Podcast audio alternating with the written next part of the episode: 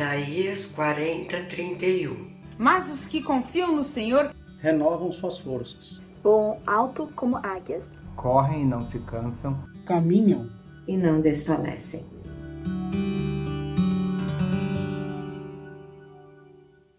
Esta mensagem de hoje, baseada no texto que vocês conhecem e acabaram de ouvir, ela é uma espécie de continuação do domingo passado. Toda a ênfase no texto de Isaías, ela é necessária para este nosso tempo. Muitas coisas têm sido repetidas sobre aquilo que nos angustia, aquilo que nos traz ansiedade. Então, até por isso, todas as mensagens que têm sido pregadas têm enfatizado a necessidade de nós esperarmos em Deus. E tem enfatizado também a necessidade de que nossa confiança esteja no lugar certo. Mas é claro que há uma série de desafios nestes tempos. Não é? É, eu não sei, por exemplo, se meus queridos irmãos aqui, Nelson e Maria Lídia, se está acontecendo com vocês um problema que está acontecendo lá em casa. As roupas estão encolhendo. Isso está acontecendo na casa de vocês também? Ah, ainda os cientistas não chegaram à conclusão se isso está ligado ao vírus ou não, é né? sanfona em casa. Né? É, é né? E, mas não apenas as roupas estão encolhendo. Nós estamos vendo muita gente cansada, não é? Ah, nas primeiras semanas houve até uma espécie de alegria, eu diria, por as pessoas estarem em casa, ou pelo menos a maioria delas, mas à medida que os dias foram passando, nós temos observado que há já um cansaço, uma exaustão. E quando nós pensamos em forças que faltam, nós não estamos falando apenas de um fenômeno físico. Nós estamos falando de tudo aquilo que age conjuntamente e que vai uh, drenando nossas energias. Então, quando nossos esforços, por exemplo, parecem não alcançar os objetivos, aquilo vai nos angustiando. Quando as coisas parecem terrivelmente fora de controle, como agora, isso nos traz uma inquietação enorme. Quando isso tudo parece muito injusto e, e o nosso sentimento de impotência se torna ainda maior, isso também nos cansa. Quando a nossa ilusão de futuro é desfeita. Aliás, eu li agora há poucos dias uma manchete extraordinária. E o articulista dizia: a nossa ilusão de futuro foi desfeita. Que definição fantástica e precisa. Não é o nosso futuro que foi desfeito, especialmente quem tem a sua segurança em Cristo, mas é a ilusão que nós tínhamos em relação ao futuro. E por tudo isso, então, a nossa pergunta nesta manhã é: o que fazer quando não há forças para continuar fazendo? O que fazer quando, até para chorar, nós sentimos que já estamos esgotados? A resposta é muito simples: o melhor a fazer é esperar em Deus e esperar confiantemente nele, porque nele nós temos a nossa renovação. A obra que Cristo está fazendo é uma obra completa de libertação, de restauração. Por isso ele é digno da nossa confiança, por isso que todas essas ênfases da música que cantamos, elas são aplicáveis. Nós temos segurança nele, nós temos confiança. Mas voltando os nossos olhos, não para a música, mas para o texto de Isaías, nós vemos que Isaías estava falando ao povo num momento em que ele ainda não havia sido levado para o cativeiro. E Deus é tremendo porque Ele é capaz de olhar todas as coisas na perspectiva completa.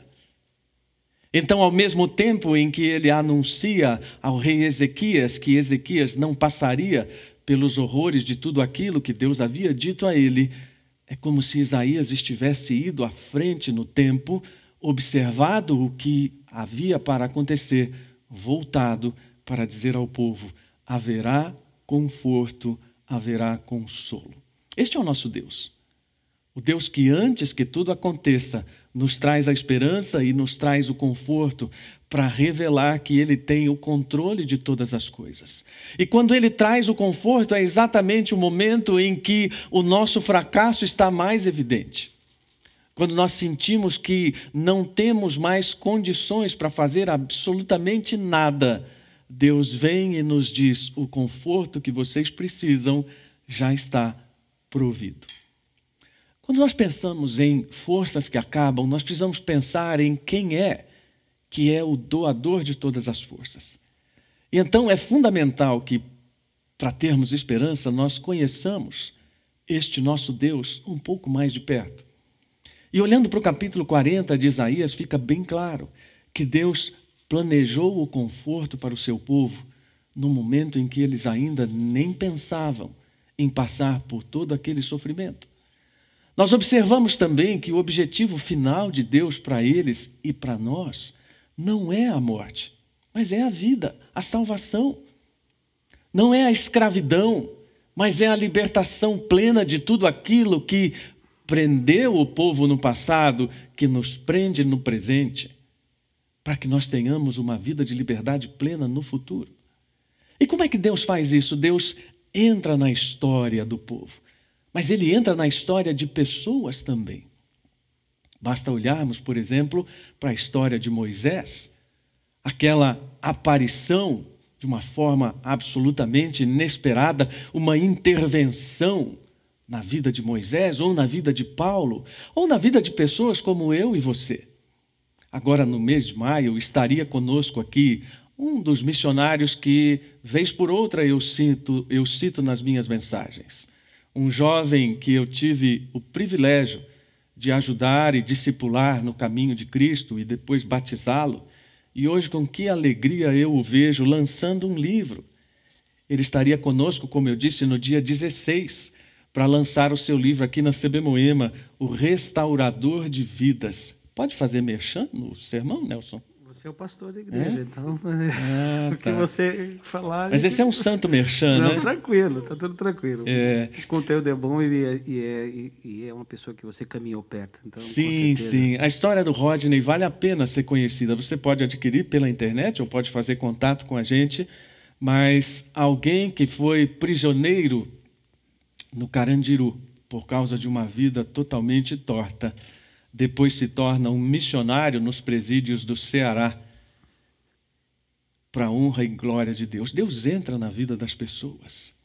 E o objetivo final de Deus é sempre fazer com que ele seja conhecido de tal forma que aquele plano que ele tem para a humanidade e sobre o qual nós estamos falando tanto aqui seja conhecido de todos. Quando Isaías diz ainda nesse capítulo 40, preparai o caminho, ele faz referência a uma coisa que era muito comum naquela época, que o caminho de reis e autoridades e generais de exércitos fosse preparado para que eles então entrassem triunfantemente nos lugares conquistados ou a conquistar, para dizerem a autoridade está chegando a este lugar, o domínio está chegando a este lugar. Então, Isaías usa uma expressão comum daquela época para dizer: este rei que nós estamos ansiando e este reino está chegando. Mas é claro que ele sabia da incapacidade do homem para se entregar. E Isaías faz menção disso também, dizendo: o homem é pequeno, mas este plano que Deus está levando a termo será mostrado a todos, será visto pelo mundo todo. Alguma coisa que as pessoas irão olhar e dizer: olhe, é Deus, é Deus. Algo como esse céu maravilhoso que nós vimos há alguns dias atrás e muitas pessoas fotografaram, quase deu para fazer um concurso, né? É, sobre aquele céu maravilhoso, né? Quis fazer. Eu quis fazer. Pessoal, Você não vai não perder essa ideia. Não, não Você vamos não perder. Perde. Podemos levar a cabo essa ideia. Porque cada vez que eu vejo o céu de uma forma extraordinária e maravilhosa, eu penso: olhe, é Deus. Eu lembro de algum tempo atrás, e eu estava trafegando pela Via Anchieta de carro, obviamente, e olhei para o céu, e o céu estava com uma coloração tão estranha e assustadora que meu primeiro pensamento foi: será que Cristo volta hoje? O céu nos remete a essa ideia de que Deus está atuando e agindo e fazendo alguma coisa de tal forma que nós olhamos e dizemos: olha, é Deus. Assim será. Quando este plano de Deus estiver consolidado, todo mundo vai olhar e dizer: olhe, é Deus. Alguns, é verdade, tardiamente dirão isso. Mas outro, outros em tempo de se alegrar com tudo aquilo que Deus tem preparado. Ora, a intenção de Isaías é mostrar quão maravilhoso é esse Deus e quanta coisa boa ele tem preparado para nós, apesar de todo esse nosso sofrimento. E mesmo assim, muitas pessoas o trocam por ídolos e por outras coisas que substituem as afeições que deveriam ser de Deus nos nossos corações por coisas que não são Deus. Nós estamos numa época em que o secularismo tem dominado todas as ações mas agora as pessoas se veem confusas porque o secularismo não tem as respostas. Nós vivemos numa época onde todas as espiritualidades são aceitas, menos a do cristianismo.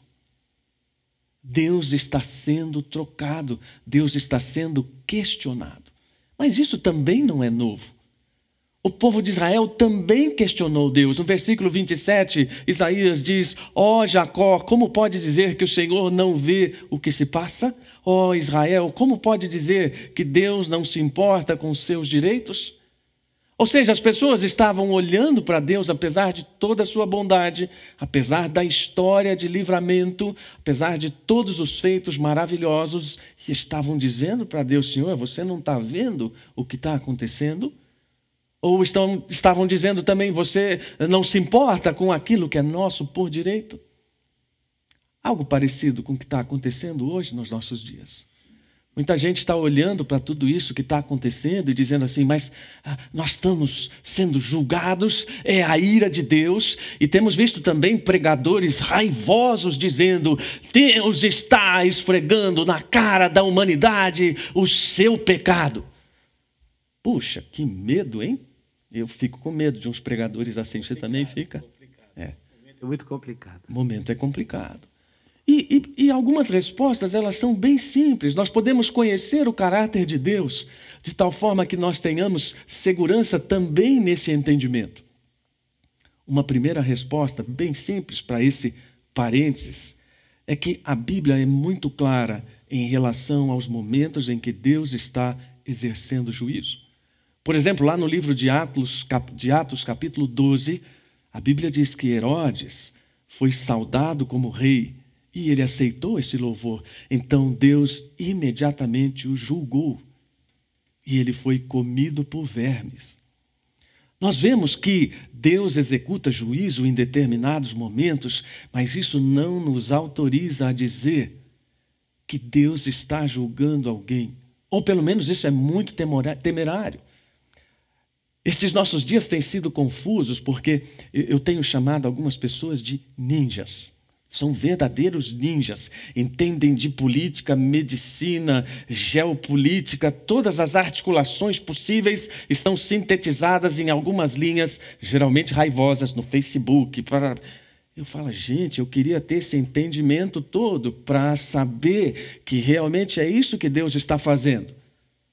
Porque não é o que eu vejo quando eu olho para a Bíblia, e provavelmente é a mesma que você lê. As pessoas olham lá para Gênesis 3 e dizem: Deus amaldiçoou a criação. Poxa, me perdoe se eu não estou lendo a Bíblia direito.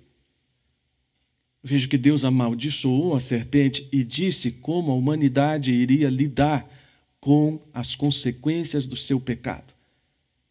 Mas eu não consigo enxergar naquelas páginas Nada nesse sentido, exceto uma enorme demonstração de graça e misericórdia, prefigurando a graça e misericórdia que seriam derramadas na cruz.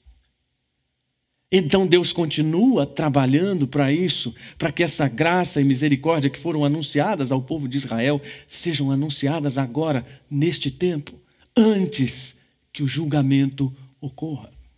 A segunda resposta, também bem simples, é olhar para Jesus e ver aquilo que Jesus fez e falou. Lá no livro de João, capítulo 9, quando Jesus cura um cego, as pessoas se aproximaram de Jesus para perguntar: quem foi que pecou? Quem foi que pecou? Porque o ensino dos rabinos é que não há morte sem pecado e não há sofrimento sem iniquidade. Então, quando alguém estava em sofrimento, quando alguém estava com alguma coisa tão grave como aquela enfermidade, as pessoas diziam: o pecado dele deve ser muito grande. E Jesus diz: isso aconteceu para que a glória de Deus fosse revelada no cego. Há uma inversão da lógica daquelas pessoas, porque o cego, que é a figura de desesperança, um padrão de desesperança, vamos dizer assim, é para Deus um padrão de esperança. O cego é, na verdade, o palco das obras gloriosas de Deus. Mas só que ninguém quer ser palco das obras gloriosas de Deus. Eu mencionei agora a história do Rodney e dizemos assim: que história maravilhosa da transformação de Deus na vida. É, você quer ver o seu filho passar por essa história de graça? Ah, não, pastor, é diferente. Então, nossas ideias de padrão de esperança e padrão de desesperança estão invertidas segundo a ótica de Deus. Na verdade, tudo aquilo que nós ficamos fazendo e perguntando o que, que eu fiz para merecer isso quando, quando nós estamos sofrendo, está muito próxima de toda essa mentalidade que Jesus estava refutando. Está muito próximo daquilo que os amigos de Jó fizeram com ele, dizendo: Jó, você certamente está em pecado. E Jó tentando dizer: gente, espera aí, a coisa não é bem assim. Mas para vocês verem como isso era um tema insistente, lá em Lucas 13, quando há uma narrativa sobre 18 pessoas que morreram porque uma torre caiu sobre elas. E os discípulos perguntam a Jesus quem era o culpado por aquilo. É interessante pensar, Jesus não fala sobre isso. Ele diz o seguinte: a menos que vocês se arrependam, vocês também vão morrer. Ou seja, de tudo isso nós podemos ver que a ideia de Deus é transmitir graça e misericórdia para que haja aceitação, para que haja compreensão de tudo aquilo que Ele vem fazendo em favor da humanidade. Então, muita calma quando nós atribuímos a Deus coisas para as quais nós não temos conhecimento do seu escrutínio secreto. Muito cuidado com um certo raciocínio que às vezes tem alguma lógica, mas que na verdade revela simplesmente o nosso egoísmo. Um dos grandes economistas da história americana disse: se a boa fortuna é merecida ou se é uma recompensa do mérito pessoal, não há justificativa plausível para qualquer ação que possa vir a prejudicá-la ou inibi-la. Ou seja, não há nada que possa reduzir aquilo que vai ser usufruído da parte de quem usufrui, simplesmente porque há um raciocínio na mente dessas pessoas, que os que não têm é porque não merecem. Nós estamos lidando com isso à nossa volta. Quando nós manifestamos descaso pelas pessoas que poderão ser infectadas pelo Covid-19 ou que já estão infectadas, nós estamos reproduzindo essa mentalidade e dizendo de certa forma: bom, se Deus tem me preservado, é que alguma coisa de bom eu tenho feito, ou alguma coisa boa eu tenho feito. E se Deus tem infectado essas pessoas, que pena. Que pena é ter esse raciocínio. Porque quando nós olhamos para todas essas perguntas, ou para todas essas situações, a verdadeira pergunta não é por que elas estão passando por isso, mas deveria ser o que Deus está tentando dizer para mim a respeito disso. E a palavra de Deus, ela tem autoridade porque ela é a grande história. Embora muitos filósofos da contemporaneidade tenham negado a existência hoje de grandes narrativas ou das chamadas meta-narrativas, nós, como pessoas que temem a Deus, cremos sim numa grande meta narrativa daquilo que Deus está fazendo em favor da humanidade. E eu digo isso porque aquela grande história na qual nós acreditamos, ela dá sentido à nossa experiência. De formas que outra pergunta muito relevante é: de que história eu faço parte? Porque essa pergunta e essa resposta podem nos colocar no rumo da esperança. A história que uma pessoa vive faz uma enorme diferença em como ela interpreta os acontecimentos na vida. Então, se nós conhecemos a grande história de Deus, a grande história de Cristo, nós olhamos para o Deus que compartilha as suas forças. e encontramos realmente o sentido daquilo que Isaías quer dizer no versículo 31. Esperar e confiar no Senhor, como nós já temos pregado, é o que nós podemos e devemos fazer e não é algo passivo. Deus não está dizendo que para esperar a gente precise dormir, ficar distraído ou estar displicente. Não. Ele está dizendo: coloque todas as suas energias na confiança em mim e eu vou prover o resto. Lá em Filipenses 4,19, talvez um dos grandes textos maravilhosos no Novo Testamento sobre a provisão de Deus. Paulo diz: Esse mesmo Deus que cuida de mim lhe suprirá todas as necessidades por meio das riquezas gloriosas que nos foram dadas em Cristo Jesus. Nós esquecemos que o Evangelho é para homens e mulheres que estão perdendo a força de vida, que estão lidando com as suas dores cada vez mais desesperançadas. Salomão disse em Provérbios que a esperança que se adia faz adoecer a alma. E quanta gente à nossa volta, e quanta gente, às vezes, até na nossa própria comunidade, na nossa família, com a alma adoecida pela espera, angustiante em relação a todas as coisas. Então, Isaías está dizendo: olha, essa espera que vocês precisam depositar em Deus, ela tem que ser baseada numa dependência completa dele e numa permissão, entre aspas, porque não permitimos nada a Deus, mas uma permissão de que Ele decida esses termos. Ou seja, a fé operante, e a fé nada mais é do que um movimento de aproximação com Deus. A fé é um dom de Deus, é verdade, mas há o esforço humano. E esse esforço humano caracteriza essa fé não como algo estático, mas como algo que se move para perto ou para longe de Deus. E quanto mais perto de Deus nós estamos, mais renovadas nossas forças serão. A palavra que Isaías usa no começo do verbo, ou do versículo 31, ela significa mudar drasticamente de estado, fazer florescer novamente. Então essa palavra ela é muito apropriadamente ligada ao próprio Deus, porque é ele quem tem o controle da natureza. É Ele quem pode restaurar a natureza exausta, é Ele quem pode fazer a água correr no deserto, como tantos profetas disseram, como salmistas disseram.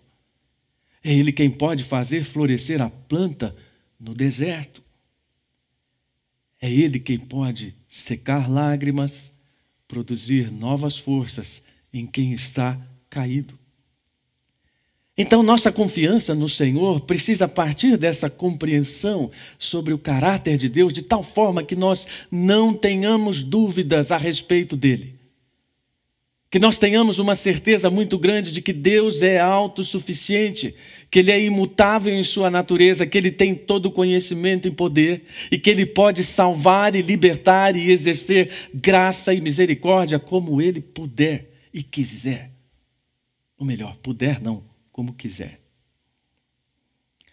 Philip no seu livro Maravilhosa Graça, conta uma história logo no começo. Uma história que me impressiona nos meus anos de experiência pastoral.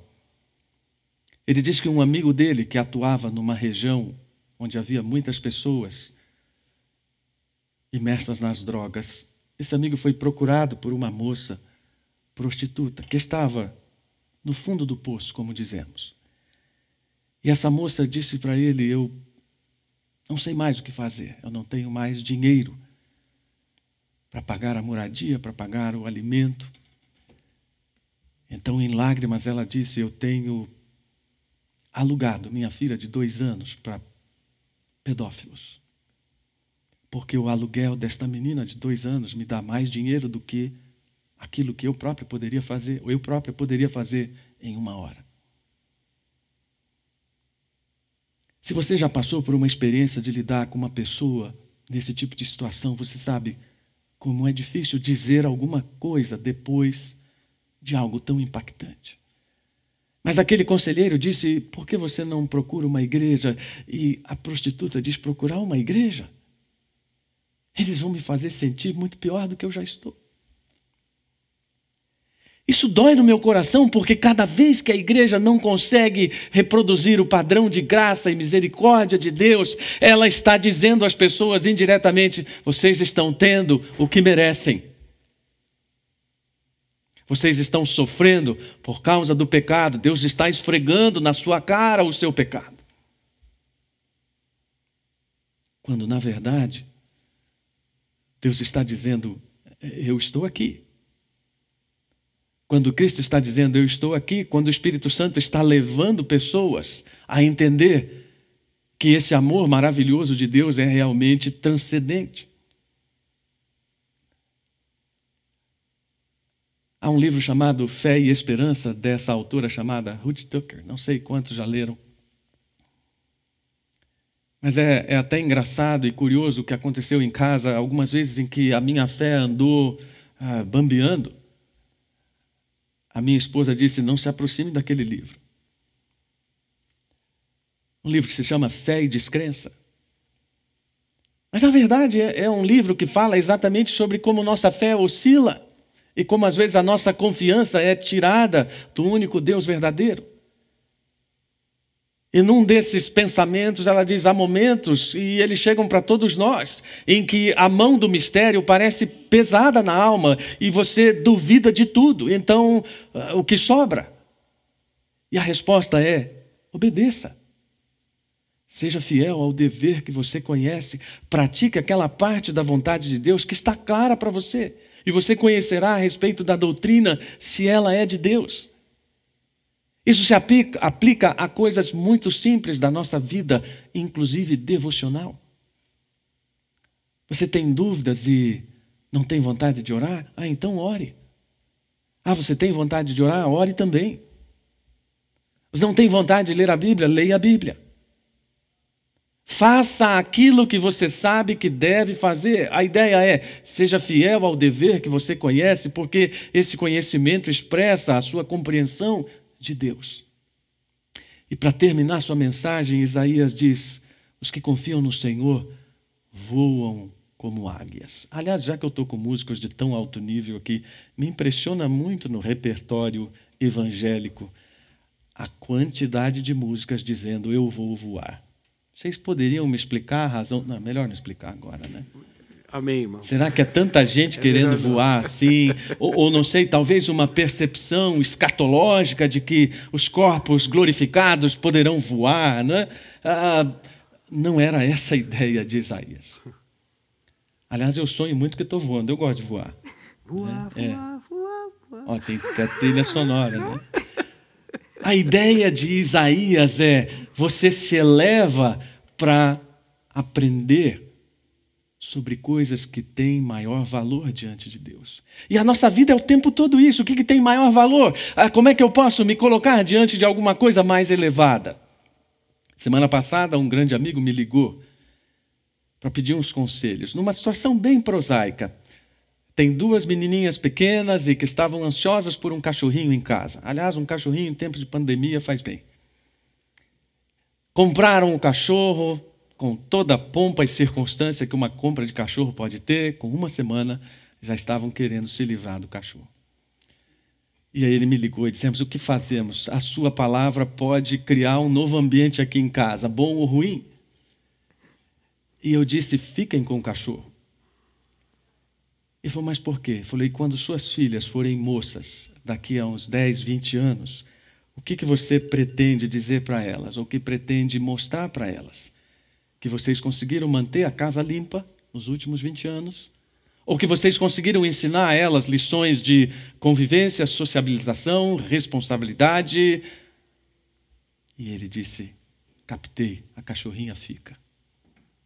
Sabe, uma situação tão simples, mas você é obrigado a medir o que é mais elevado, o que é mais importante, o que tem mais relevância. Deus, em todo tempo, está dizendo: você precisa olhar para aquilo que é mais elevado. E não haveria uma metáfora melhor na natureza do que uma águia, por toda a sua força, por toda a sua capacidade de voar acima de todos os outros pássaros, de voar por tanto tempo incansavelmente, de enfrentar tempestades Dizem os especialistas no assunto que uma águia é capaz de detectar uma tempestade a longa distância e, mesmo assim, ela se prepara e atravessa a tempestade como nenhum outro pássaro faz. Ela vive solitariamente simplesmente porque nenhum pássaro chega na altura que ela chega. Então a metáfora é simplesmente maravilhosa. Suba para enxergar mais alto aquilo que tem mais valor diante de Deus. Corra e não se canse. Por quê? Porque somos super-homens? Não, porque essa capacitação é dada por Deus.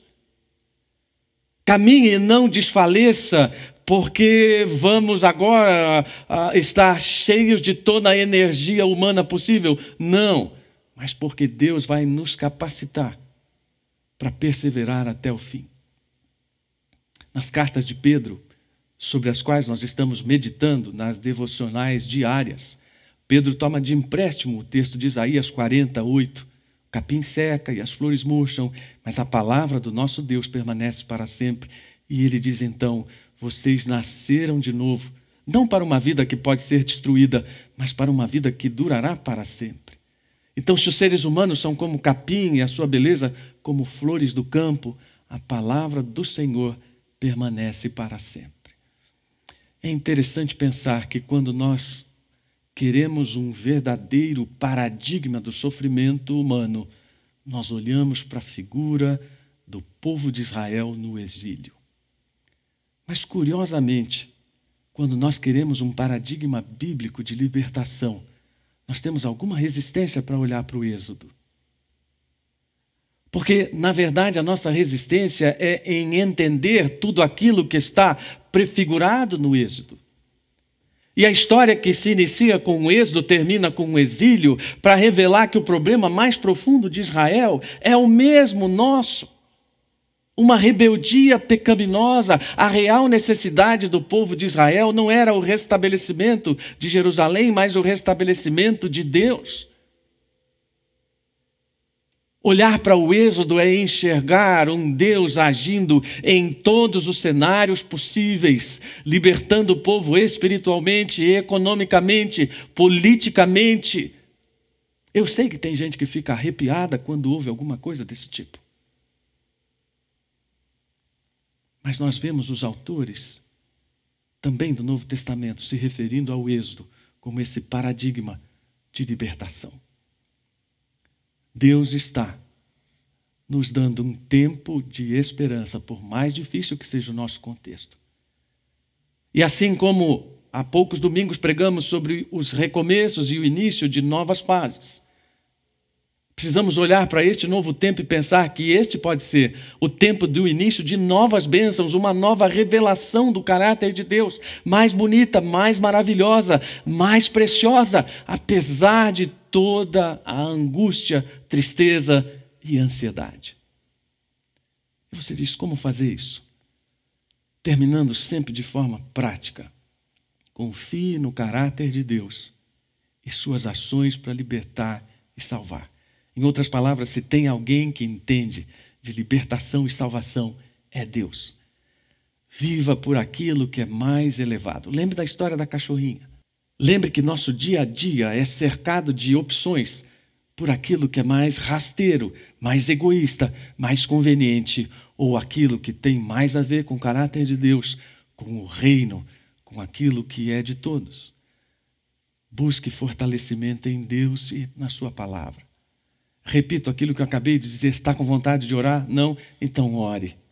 Está com vontade de ler a palavra de Deus? Também não? Então leia. E seja fortalecido por ela. E por último, persevere pelos méritos de Cristo, porque é Ele quem renova as nossas forças. Oremos. Senhor, todos nós temos esta mesma experiência para colocar diante do Senhor. Aliás, muitos de nós têm colocado suas experiências também nos círculos de relacionamento na nossa comunidade, quando as forças estão esgotadas. E ao invés de ficarmos perdidos em dúvidas, questionamentos sobre a tua pessoa, que nós nos lembremos que o Senhor é Deus de graça, de misericórdia, Deus de libertação, Deus de salvação.